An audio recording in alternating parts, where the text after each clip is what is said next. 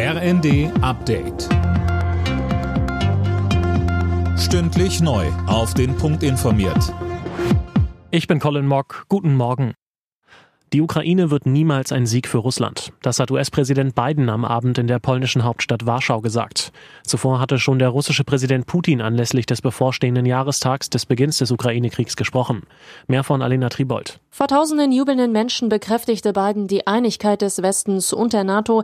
Er betonte, dass die Unterstützung für die Ukraine nicht nachlassen wird.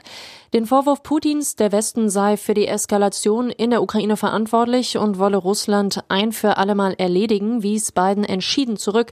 Er sagte, Putin selbst habe sich für diesen Krieg entschieden und der Westen plane nicht, heimlich Russland anzugreifen, wie Putin gesagt hat, betonte Biden.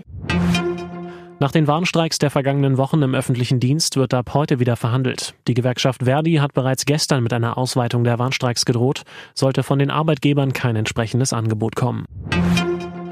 Bei einem Besuch im türkischen Erdbebengebiet haben Außenministerin Baerbock und Innenministerin Faeser den Opfern langfristige Unterstützung zugesichert.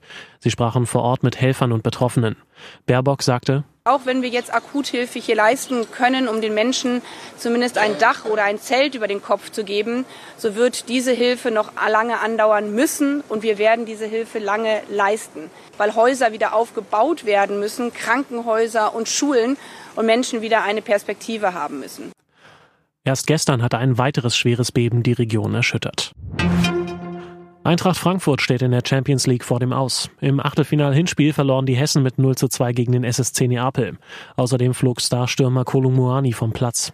Zeitgleich setzte sich Real Madrid mit 5 zu 2 gegen Liverpool durch. Alle Nachrichten auf rnd.de